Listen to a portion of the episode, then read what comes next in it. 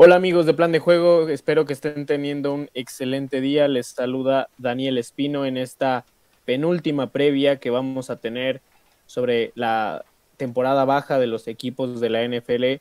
Han sido hasta el momento 14 episodios, hoy estamos en el número 15 y el día jueves transmitiremos el número 16. Ya, ya tenemos encima la temporada y bueno, antes de mencionar los equipos con los que vamos a tratar hoy, eh, voy a darle la bienvenida a mi compañero eh, Rogelio Ramírez. ¿Cómo estás, Roy? Este, muy bien, muy bien. Vamos a hablar de dos enemigos mortales, de dos este, personas que tienen la daga en la mano para cada quien, pero que se ven bastante interesantes para la temporada 2021 y a ver qué nos ofrecen en, y cómo se armaron en esta temporada baja. Pues sí, ya lo dijiste, el primer equipo del que vamos a hablar son los Miami Dolphins, un equipo que asombró a muchos, eh, incluido yo creo que nosotros, o al menos yo, porque mm, comenzó a jugar muy bien, a un muy buen nivel. Por ahí hubo un tema de la controversia entre eh, Fitzpatrick y Tua Tagovailoa, cuando, que por qué lo cambiaron cuando estaba jugando muy bien con Fitzpatrick, bla, bla, bla, bla, bla. Pero bueno, se acabó la polémica porque Fitzpatrick es uno de los principales jugadores que, sale de este equipo para esta temporada que, va a comenzar ya en, algunas semanas. Y pues voy a mencionar eh, todas para que las conozcan. Yo creo que ninguna otra vale la pena profundizar eh, demasiado. Es eh, el que ya mencioné, Ryan Fitzpatrick, Matt Breda, Isaiah Ford, Julian Davenport, Isaiah Wilson, Ted Carras, Shaq Lawson, Dave, Davon Gottschall, Camu Gruger Hill, Kyle Banoy, Bobby McCain y Matt Hack.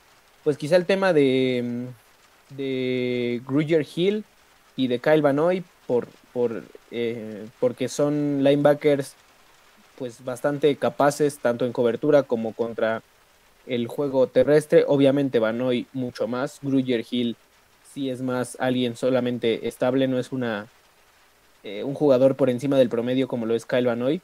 Y Bobby McCain, pues porque tenía cierto liderazgo por ahí, ¿no? Pero la verdad es que creo que, pues puede que lo demás se pueda suplir bien. También Shaq Lawson creo que tuvo buenos momentos, pero algo me dice que no lo van a extrañar tanto como, tanto como creen. Creo que van a estar muy bien con, con el par de interiores que tienen, que, más adelante en, el análisis lo, veremos.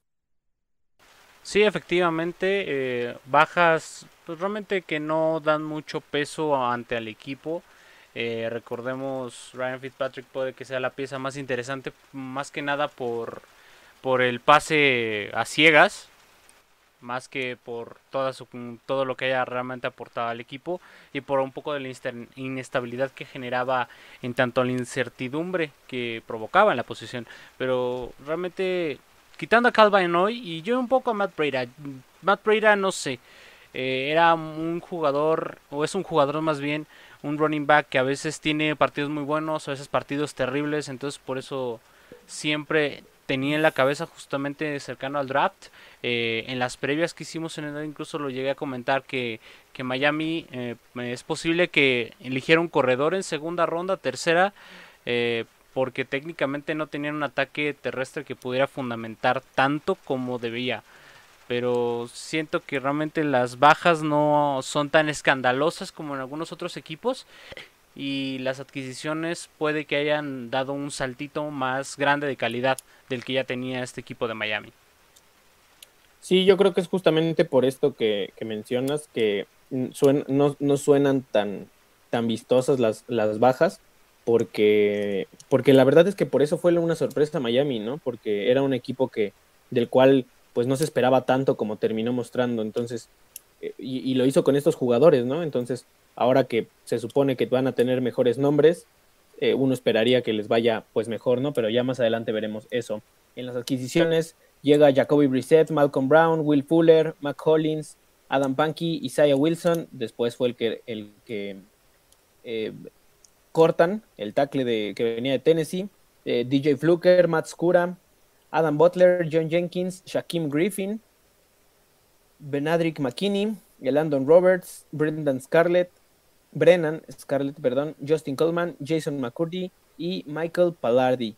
Pues la verdad creo que la adquisición, me gusta la adquisición de, de Coleman y McCurdy porque le dan profundidad al, y, experiencia al departamento de corners ante la probable salida de Xavier Howard que sería desastrosa. En los linebackers, ninguno es Kyle Hoy, pero creo que, que Bernardrick McKinney, el Andon Roberts y Brennan Scarlett pueden hacer una buena rotación. Entonces, sobre todo McKinney eh, era de los jugadores importantes en la defensiva de los Texans. Entonces yo creo que, que sí puede cumplir en el, en el, en el rol que, que, tiene que desempeñar ahí en el centro de la defensiva. Shaquem Griffin ya supimos una historia, una de las historias más eh, conmovedoras de la, de la NFL. Entonces creo que, y, además lo ha demostrado con resultados, ¿no? Si bien no se ha podido hacer titular, sí es un elemento muy importante en los equipos especiales. De ahí en fuera, la verdad, eh, pues obviamente Will Fuller llama la atención, pero es un contrato de un año y habrá que ver cómo se combina con, con el novato Jalen Waddle y con el, el, receptor número uno que ya estaba ahí, que es este Devante Parker, ¿no? Entonces ya veremos qué tal está la, el movimiento entre esos tres jugadores. Yo creo que va a estar muy bien, me gustan las, las firmas, pero el resto creo que quizá Matt Scura puede hacerse el centro, pero no, no, no lo sé, la verdad. Parece que sí, porque la verdad no recuerdo bien el depth chart, pero bueno, más adelante que lo revisemos. Eh, de ahí en fuera, las demás creo que me parecen eh, pues suplentes, ¿no? Sí, este, para dar el dato así rapidísimo, en Pro Football Focus, el depth chart, este, mock de esa forma que hace Pro Football Focus, sí pone a Mart Scura como centro, eh, Kindley y Hunt eh, como guardias y Jackson y Davis como tackles. Eh, pues sí, realmente las firmas de Miami pues, también siento que son un poco como las bajas, pero no tan escandalosamente vagas, por decir decirlo, que no, no dan tanto punch. Eh, lo que, eh, efectivamente, lo que dices de los corners eh, es podría ser un departamento a cuidar si Xavier Howard se va. porque para mí es posiblemente top 3 de, de corners, top 5 a lo mucho. Y sería una lástima que dejara Miami porque es de los que puso en problemas. Si recuerdan ese partido de temporada que tuvieron con Kansas City, eh, fue una pesadilla para Kansas City, sobre todo para Patrick Mahomes, porque le estaba interceptando todo lo que le lanzaba hacia la posición de su perímetro, ¿no? Eh, también Shaquille Griffin, una de las mejores historias de la NFL sin duda, y alguien que a lo mejor no daba números eh, en tanto a su posición en la defensiva, no se ganó titularidad, pero sí en, en equipos especiales. ¿no? Yo resaltaré un poco Will Fuller, no lo sé, yo siento que es un poco el foco rojo, recordemos la temporada pasada tuvo una suspensión por consumo de sustancias. Eh, no lo sé, me parece que Will Fuller es un gran talento, era de lo poco, lo único que tenía de Sean Watson para lanzarle. Pero no lo sé, no me convence tanto esta firma. Eh, es un gran jugador, pero si tendrá esas indisciplinas aquí en Miami, eh, pues no de, nada, de nada sirve haberlo contratado, aunque sea por un año, si eh, esas indisciplinas generan problemas al equipo de Miami en el campo, ¿no?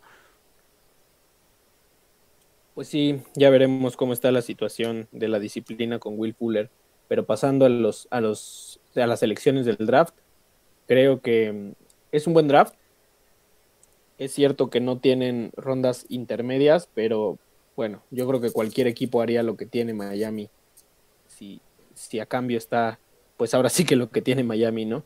Tuvieron dos primeras rondas, dos segundas rondas, una tercera ronda y de ahí tres séptimas. Eh, sacrifican en trades y movimientos que involucran primeras rondas y segundas las, las elecciones de cuarta, de quinta, de sexta. Y yo creo que, que muchos equipos eh, pueden tomar esto como, como ejemplo, ¿no? Obviamente no todos pueden hacerlo porque de algún lugar tienen que salir los picks, pero creo que fue una buena estrategia que transformó a Miami en muy poco tiempo del equipo que todos conocimos a este equipo que puede ser contendiente al título de su división. Entonces es un draft que me gustó porque obviamente pues al tener cinco selecciones en, la, en las primeras tres rondas, pues el talento lo alcanzas, ¿no? Sí o sí. Entonces el primero fue Jalen Waddell, un excelente receptor de, Alabama, de los mejores tres de la, de la generación, y para muchos estos tres están muy por encima del resto de la generación. Jalen Phillips, un, un cazacabezas que, que, ya lo hemos mencionado en otros eh, episodios. Para algunos era el mejor, para otros, eh, bueno, el chiste es que había entre 3 y 5 eh, jugadores de esta posición que parece ser que tienen calidad para ser titulares en la NFL y sin duda Jalen Phillips es uno de ellos, además de que llega a ser titular, ¿no? Y sin, y presión de, de, mm, bueno, con presión de que es el mejor porque lo seleccionan porque literalmente no había nadie ahí. Y, pero, pero a la vez, eh, pues sin esta presión de, de ser como que el, el, el, hecho estelar de la generación, como fue el caso del año pasado de Chase Young, ¿no? Eh, después llega Jevon Holland y Liam Eichenberg en segunda ronda. Creo que ambos también son de, de, gran calidad. Y Hunter Long de tercera ronda, pues creo que es alguien para, para, para profundidad en la posición, porque ahí entre, entre Gesicki y, Shaheen, si mal no recuerdo es, creo que han, han, logrado sacar la, pues la chamba bien, ¿no? De ahí en fuera los menciono, no sé si Roy quiera eh, mencionar más sobre alguno de los que ya mencioné o de estos que voy a mencionar, pero bueno, para que no se les vayan a ir. Larnell Coleman, tackle, Jerith Doakes, corredor, y la número 7, la última, mm, no la tengo, no sé por qué no me cargó en la página. Pero bueno, no creo que sea gran. No, era, era su último pick, según, si mal no recuerdo. Y no corrígeme, Roy, por favor. Sí, sí, era el último pick. De hecho, lo estuve buscando. Eh, y en las páginas realmente no te suelta el pick. Te suelta el número, pero no te suelta el pick, el jugador que fue. Bueno, allá ellos sabrán por qué. Pero bueno, ¿alguien más que, que comentes tú, Roy, de, los, de las elecciones del draft? Pues en general me sorprendieron dos. Eh, lo que fue la ronda 1, pick 18, Jalen Phillips, eh, defensive end de Miami, me parece que era una buena selección. Eh, cubre algo en el que literalmente no tenía nada. O realmente algo no que podría hacer una diferencia en el campo. Pero siento que Jalen Phillips tiene dudas acerca de su rendimiento por lo mismo que sucedió en su historia del college. Recordemos, este chico venía de, de, de, Cal o de UCLA, si no estoy mal, si no estoy mal tuvo, eh, se retira del college, eh, luego tiene esta temporada increíble con Miami, de hecho él estuvo utilizando el mismo número que Gregory Rousseau, ahí como dato mental, como nota mental, y pues realmente siento que Jalen Phillips, entre los dos y Gregory Rousseau y él, Gregory Rousseau hablando en en forma de juego, en lo físico, en lo que se necesita en un defensive end, siento que llenaba un poquito más el ojo. Pero Jalen Phillips era una selección eh, que por lo que mostró en la temporada con Miami merecía eh, un, puesto alto, ¿no? ¿no? No sé si necesariamente ronda 1, pero Jalen Phillips me parecía un, un, un, buen pick en ese momento para Miami, sobre todo era una posición eh, que necesitaban, ¿no? Y Jevon Holland en ronda 2, pick 36. Eh, el, safety de Oregon. Mm, sorprende por el mismo hecho de que Javon Holland era posiblemente el segundo de, lo, de los safeties eh, seleccionables en el draft que estaban disponibles. Trevor Murray que estuvo cayendo, eh, pero de forma estrepitosa. Todo el mundo pensaba que se iba a ir. El, el primer safety en irse iba a, iba a ser Trevor Murray eh, un chico de TCU, pero Javon Holland sorprende y de hecho de cierta forma no tanto es muy físico, muy muy bueno en, en buena cobertura de perímetro y se nota que va a ser una pieza muy importante. De, de ahí, pues, realmente, pues, mm, bien lo dijiste, ¿no? Hunter Long, pues, Maggie Gesicki está ahí y no creo que alguien vaya a poner a Hunter Long, eh, el chico de Boston College, en vez de Gesicki, ya cuando ya se ganó a, pulso, porque realmente Gesicki era una pieza de las que más brillaba eh, con Tua y con Fitzpatrick eh, en el Miami del año pasado, ¿no? Y Laia Eichenberg, pues, es, un, es una pieza interesante, ver cómo qué es lo que le va a pasar, pues no siento que vaya a quedarse tanto eh, como titular, a lo mejor va a ser un suplente dependiendo de cómo se suscita la temporada y el training camp de Miami, pero eh, me parece que Miami cumplió con este draft. Pasando a las predicciones, yo veo a este equipo, lo veo sólido, la verdad. Eh, igual que el año pasado tiene huecos, pero el año pasado ya sorprendió, ¿no? No soy detractor de Tua Tagovailoa, pero tampoco un gran fanático. Eh, hay, hay muchas personas que creen que ya fue su carrera. Yo creo que, pues no. Pero está, está interesante. Ahora que renació el tema de, de, Sean Watson, pues quizás se podría ir ahí, o no lo sé. O sea, la verdad es que está, está complicado y, y, no ayuda a la división. La división también parece bastante interesante. Eh, yo creo que los Jets sí van a sotanear, pero no creo que sean el panquecito que fueron la temporada pasada. Y yo la verdad veo un escenario en el que todo puede suceder entre los Patriots y, Miami, ¿eh? Y si en una de esas Buffalo se descuida, recordemos que Buffalo, sí, Josh Allen es espectacular y, y Stephon Diggs y la, la, la, pero la defensiva hace dos años era muy buena, el año pasado dio un paso hacia atrás y nada nos garantiza que lo vaya a regresar.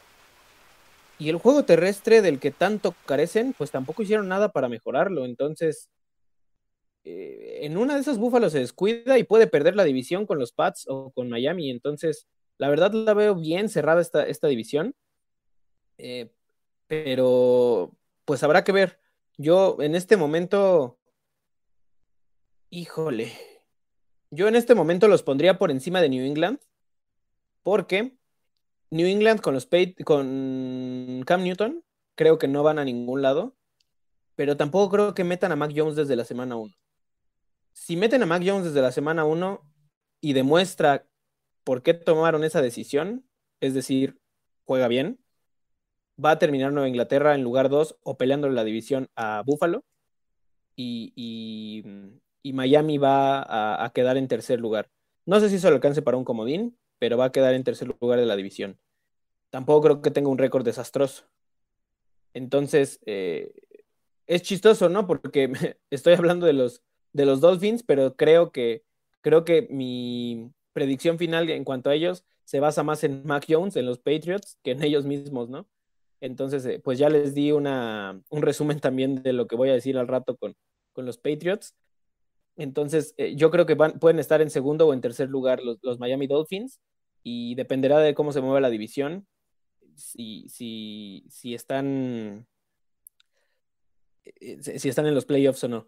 Yo creo que van a terminar por ahí de nueve victorias, diez quizá, no, no, no lo sé, la verdad. A mí me suena eso, a nueve a diez victorias. Entonces, creo que puede bastar para un puesto en playoffs y la verdad es que me gustaría, me gustaría porque este equipo pues no me desagrada para nada. Y mi eh, Bold Prediction eh, tiene que ver justamente con, con Tua. Creo que eh, puede ser un coreback de 4.000 yardas por, por aire y, dos, y, y, mil, perdón, no, como 2.000, y mil yardas por tierra. Entonces, creo que, que, que Tua se va a combinar para 5.000 yardas eh, tanto, tanto por, por pase como por, por piernas. buenas, este, buenas predicciones.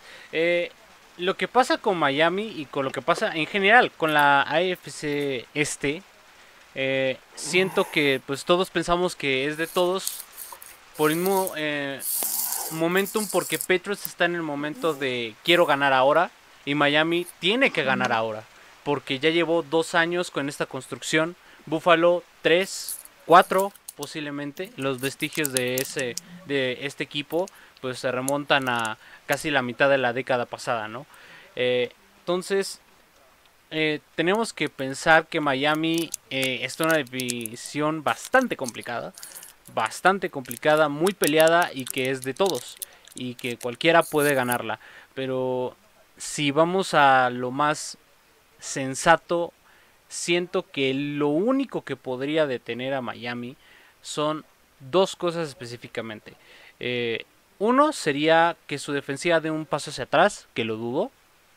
Su defensiva de lo que más atraía de Miami, pero si da el paso para atrás por alguna baja que haya sido demasiado fuerte para cubrirla y que sus suplentes no la puedan cubrir de, la forma en la que antes eh, se manejaba, ok, eso puede pasar. Y lamentablemente Tagovailoa, yo que soy fan de Alabama en el college, eh, yo he visto un poco a Tagovailoa cuando estaba en el college y sí se notaba un poco más eh, incluso más que de Mac Jones. Mac Jones, siento que el brazo que tiene Mac Jones eh, era un poco más defendible. Su pase era mucho más preciso. Y Tagovailoa sí necesitaba de Jerry Judy, de Henry Rocks, de, de, de Smith, eh, de todas las estrellas que siempre abundan en Alabama.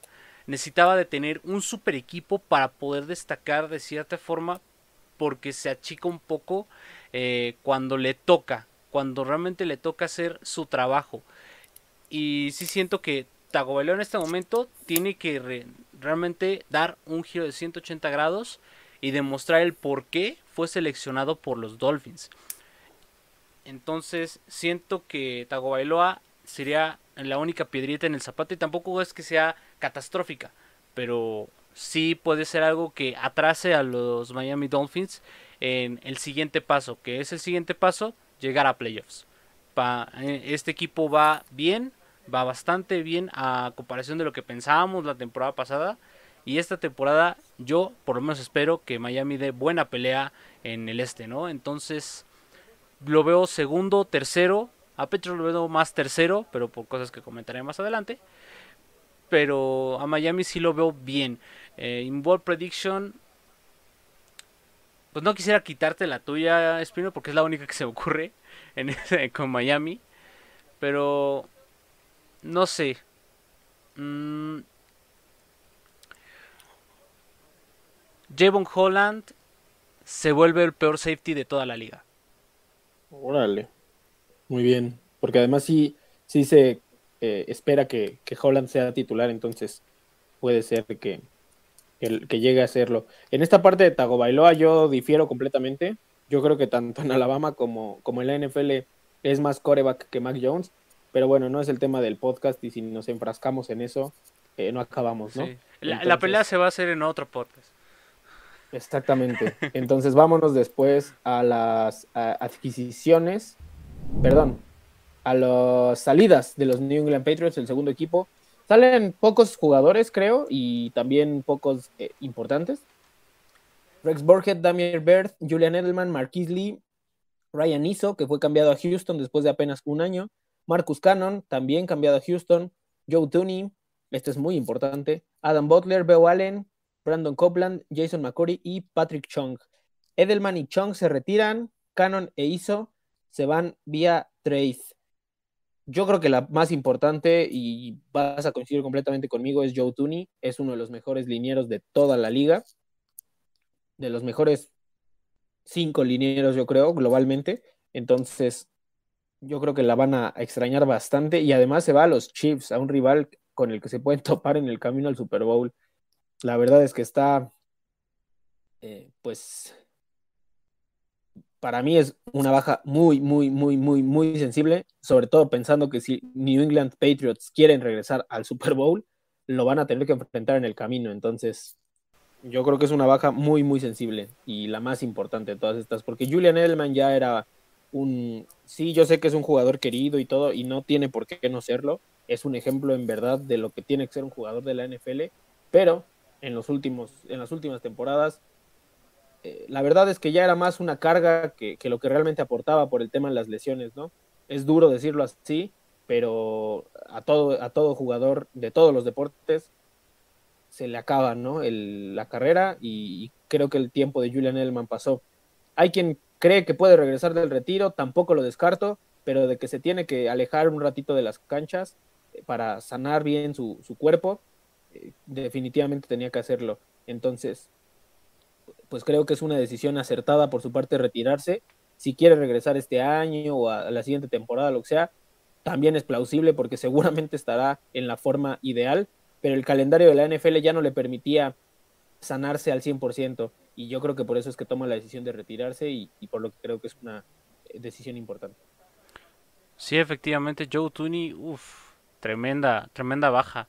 Eh, yo, no, yo en general, eh, estamos hablando de que sí, Cam Newton a lo mejor será el titular, pero tienes que darle si es que de cierta forma va a pasar lo que creo que va a pasar. Eh, Mac Jones necesita protección y Joe Tooney siendo uno de los mejores eh, linieros de toda la liga y te y dejas que vaya a Kansas City, pues de qué estamos hablando, ¿no? Si estás haciendo un retroceso o, o, realmente quieres ganar, como es lo que trataron de hacernos entender en las altas de esta agencia libre, ¿no? Eh, independientemente de cualquier otra salida, pues sí, la de Joe Tooney es tremenda, ¿no? Podría incluso hablar de, no sé, Brandon Copeland, pero es porque fue Atlanta, no por no porque haya sido una baja muy fuerte, fuerte, fuerte en su departamento. Rex Burkhead puede ser, Rex Burkhead daba, daba buena pelea ahí con James White, James White cuando tenía sus, sus, snaps, pues tuvo incluso una jugada de engaño donde hizo una anotación el año pasado. Entonces, pues Burkhead, pues a lo mejor y pues aportaba un poco a, este ataque de los New England Patriots, pero realmente la única que realmente sí se piensa que vaya a ser extrañada va a ser Joe Tooney, simplemente porque estamos hablando de línea ofensiva y de ahí es donde parte tanto corredor como receptores, como Tyrion, como todos. Entonces, cuidado porque esa línea si la empiezan a desmantelar, pues pasará exactamente lo mismo que con Dallas, la mejor línea ofensiva del NFL y ya después, pues algo que no puede proteger a su coreback más de 3 segundos. Y pasando a las firmas, son más de mil, entonces vamos a tomarlas poco a poco. De corebacks renuevan Brian Hoyer y Cam Newton. Corredor James White renueva. Firman. Traen eh, nuevos a tres receptores, un problema que ha quejado severamente a Nueva Inglaterra. Eh, Nelson Aguilar, Kendrick Bourne y Marvin Hall bueno, ya más adelante veremos la importancia. Llegan dos a las cerradas, los dos con calidad de titular y los dos, yo creo que nadie hubiera pronosticado que se fueran al mismo equipo porque eran los dos más importantes de toda la agencia libre, John Smith y Hunter Henry. Llega Trent Brown de los Raiders. Alex Redmond, guardia. David Andrews renueva. Ted Carras, otro, otro centro. Detrich Wise, eh, Davon Gottschall, Lawrence Guy, Montrevious Adams, Henry Anderson, todos estos de línea defensiva. Matt Judon, linebacker, Raquan Macmillan, linebacker, Kyle Banoy, linebacker. Yo creo que los tres llegan a ser titulares. Justin Bethel, corner. Adrian Colbert, safety. Jalen Mills, safety. Cody Davis, un eh, híbrido, también tanto safety como, como corner. Y el pateador Nick Polk pues son muchas las importantes, ¿no? No voy a profundizar porque creo que son conocidos y yo creo que se hace un episodio solamente de las firmas de Nueva Inglaterra de un podcast. Entonces, pues Brian Hoyer tiene experiencia en el, equipo, es un buen suplente, un buen, un buen tercer coreback, perdón.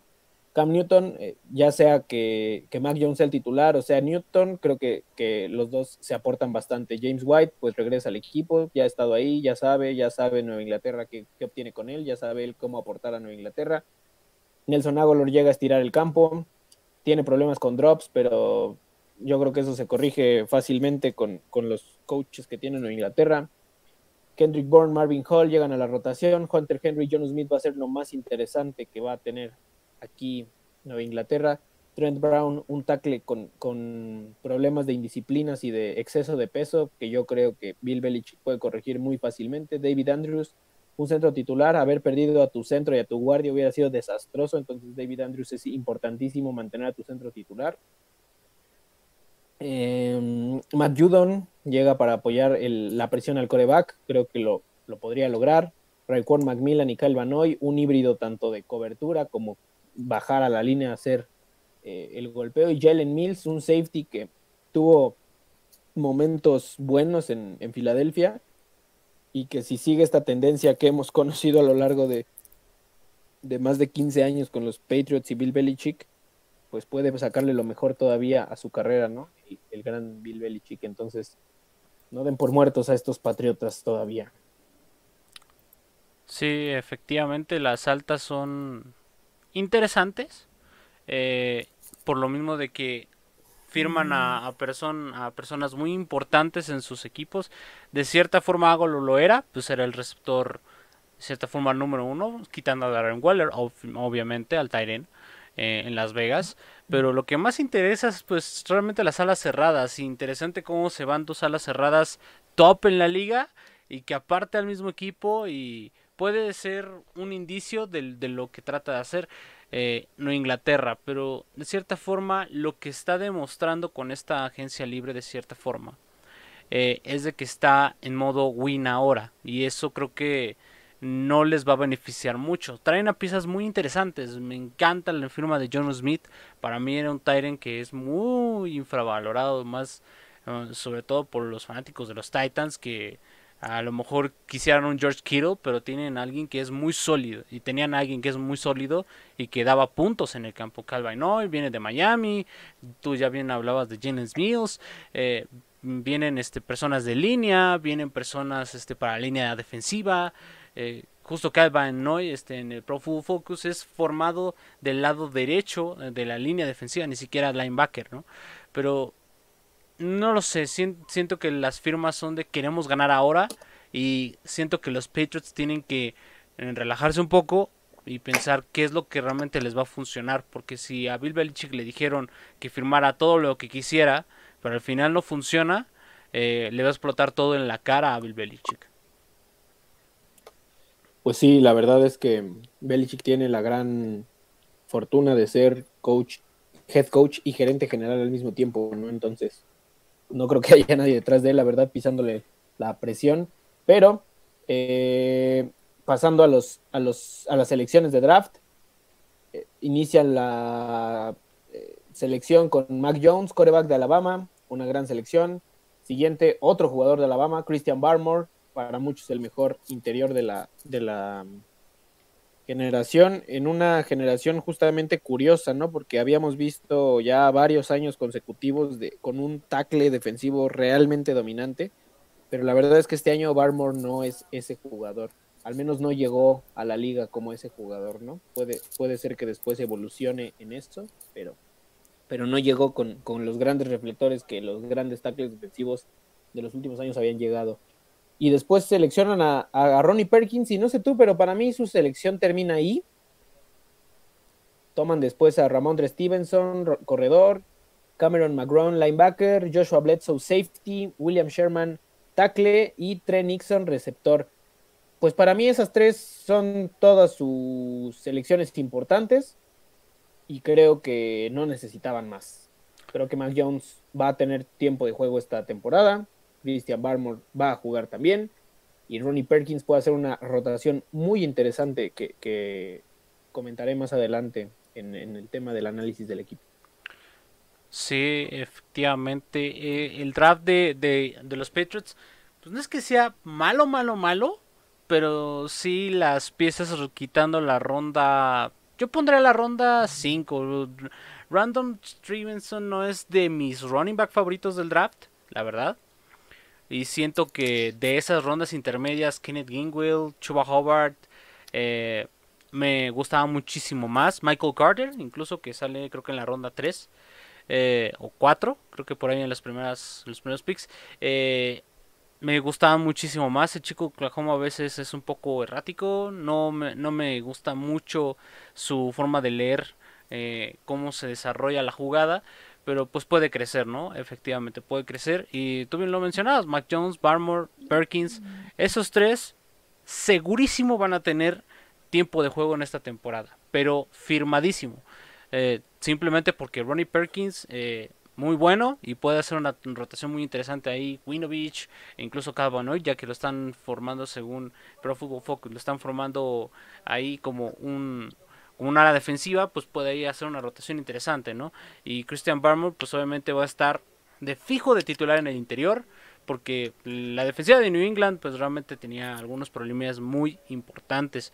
Eh, y quitando ellos, pues yo creo que son, pasando de la ronda, ronda 5 en adelante, yo los podría definir como picks estilo eh, Jerry Jones, más bien picks estilo eh, Sean Payton, que quieren reinventar la rueda y quieren encontrar al mega jugador que, que está escondido en las rondas más abajo del, del draft. Y pues realmente pueden ser jugadores que se ganen un puesto en el equipo de prácticas o incluso en el equipo suplente, pero así que dijéramos un, un draft muy completo en las rondas de hasta abajo, pues realmente no, no lo creo para los Patriots. Pero tienes bastante razón. Esos tres eh, efectivamente pues se llevan este draft. Y creo que Mac Jones en este momento la única pregunta que podrá generar, y es la que voy a hacer ya mis predicciones, pues sería pues si le va a quedar grande el saco en esta temporada, no se le puede juzgar tanto, porque obviamente es un,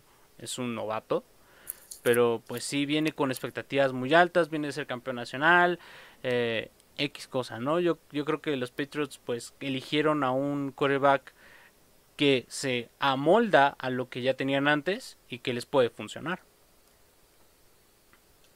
Y pasando a las predicciones justamente que, que mencionas ya incursionando en esta em, etapa, en esta parte del podcast, pues creo que em, olvidé esta sección con los Miami Dolphins, pero en la que repaso eh, por posición, posición por posición, creo que el departamento de receptores con Kendrick Bourne, Nelson Aguilar y Jacoby Meyers es bastante endeble todavía, pero creo que puede ayudarse, se pueden ayudar mucho de John Smith y Hunter Henry.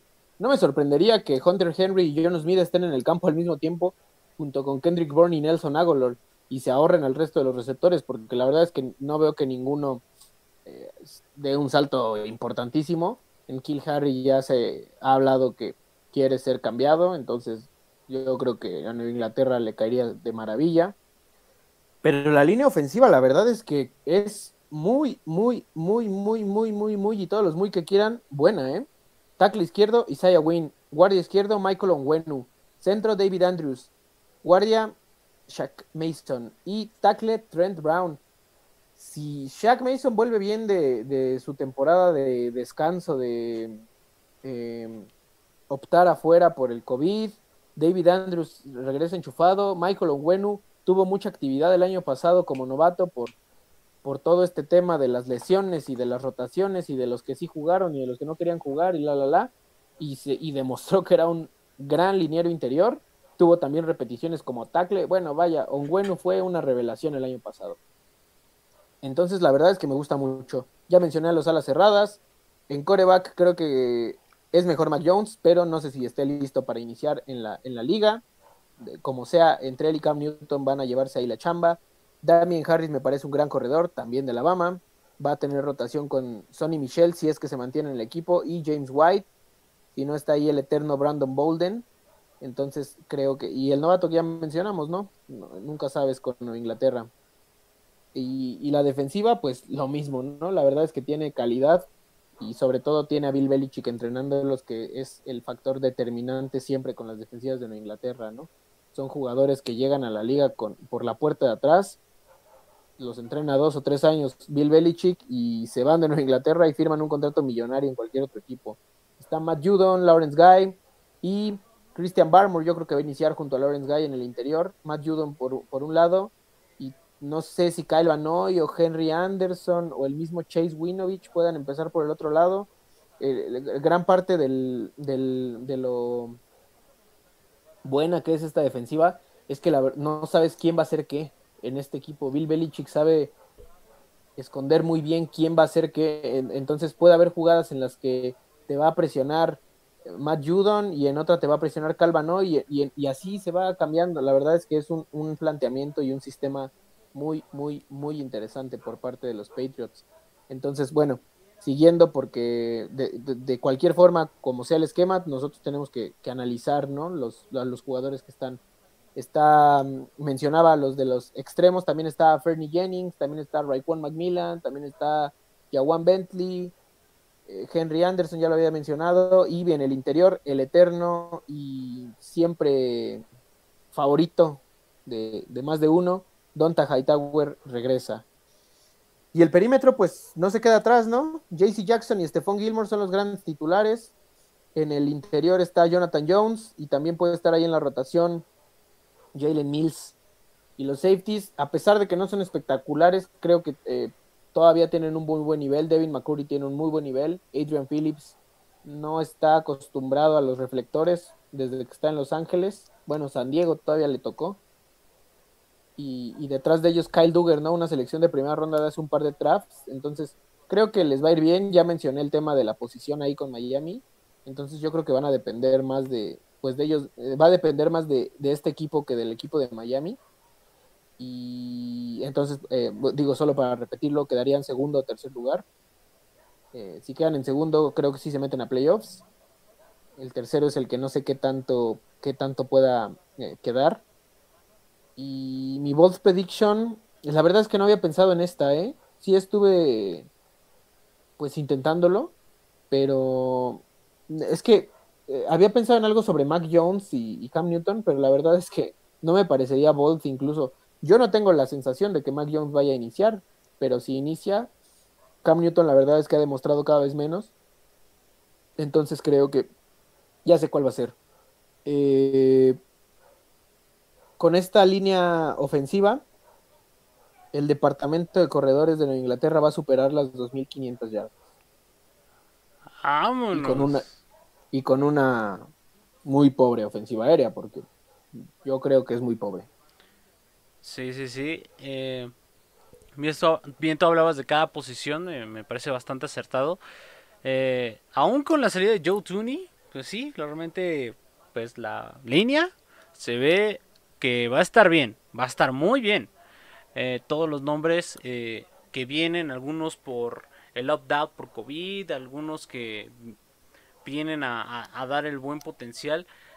No lo sé, no siento que esté tan desahuciado el cuerpo receptores de, de New England, pero sí se trajeron una pieza medio buena en Las Vegas y otras dos y otras dos que pues Realmente no, no siento que Kendrick Bourne realmente en San Francisco tuviera mucho protagonismo que digamos, ¿no? Y pues técnicamente yo estoy segurísimo que las alas cerradas van a ser dobles. Segurísimo, porque una va a bloquear y otra va a ser el receptor. Es lo más seguro que va a suceder. Eh, y sí siento que el cuerpo de corredores también está increíble. Mitchell, James, James White. James White incluso creo que es de esos corredores que, son bastante cumplidores y que a veces no se les da la importancia que debería, ¿no? Entonces, siento que los Patriots sí se pueden dar un buen tiro con Miami. Pero yo creo que el talón de Aquiles otra vez recae, recae más en, en el mariscal que en otra cosa. Realmente la defensiva les puede aguantar los minutos que quieran es, una defensiva que se ve muy bien y que puede aguantarle también a la de Miami como quieran. Pero si hay la duda con Cam Newton, con Mac Jones, puede prevalecer. Obviamente a Mac Jones eh, todavía no se le debe de pedir nada. Eh, porque técnicamente es un novato y pues va a estar en, el, en la temporada de ajuste, por decirlo así, ¿no? Pero si tuviera que decir algo, yo digo que Majors sale de ser receptor, Marvin Hull se vuelve receptor eh, a la mitad de la temporada. Esa podría ser mi bold prediction y los Patriots sí quedarían igual segundo, tercero. A lo mejor se podrían colar a playoffs y podría ser un, un caballo negro de cierta forma, porque realmente ver a los Patriots en playoffs es como lo normal que podríamos esperar pero es por la costumbre que nos tenía Tom Brady desde hace muchísimo tiempo, ¿no? Entonces es un poco... Es, un, es una temporada de transición, yo creo, de, de ajustar lo que tenga que ajustar y esa defensiva va a mantener lo que pueda mantener en este equipo, ¿no? Porque la ofensiva tiene una gran línea, el, los corredores pueden dar, pueden dar el ancho, pero en el momento en el que haya que hacer un pase y o hagan un drop o haya alguna situación que genere problemas para el equipo en el momento del juego que, se, que suceda, pues ahí sí es cuando los Patriots deben de replantearse qué es lo que están haciendo. Pues sí, así termina este penúltimo episodio. Les, les agradecemos mucho, dos equipos muy interesantes y pues coincidencia, ¿no? Porque la verdad es que tomamos un formato muy poco usados. Yo la verdad nunca lo había visto, este rollo de acabarrar al, al número 1 y al 32, al 2 y al 31 y todo esto. Entonces, eh, qué, qué, coincidencia que en un episodio hablemos de dos equipos que se van a pelear eh, el estar detrás de Búfalo en la división, ¿no? Y, y, bueno, pues eh, ha sido todo por nuestra parte.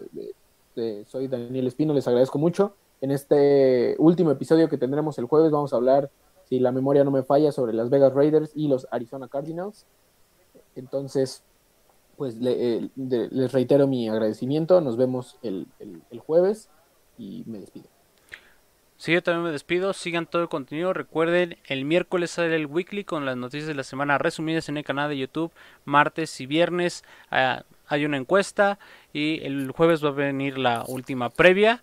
Ya nos estamos acercando a la temporada. Estamos todos ansiosos por ver acción en el emparrillado para que 9 de septiembre explote en nuestras cabezas y ya al fin tengamos lo que tanto estamos anhelando, que es ver un poco de NFL, de fútbol americano profesional, como, como, como tanto lo deseamos desde que terminó el Super Bowl en el último pitazo, en el último segundo, ¿no? Entonces, pues yo también me despido y veamos todo y vean todo nuestro contenido. Bye.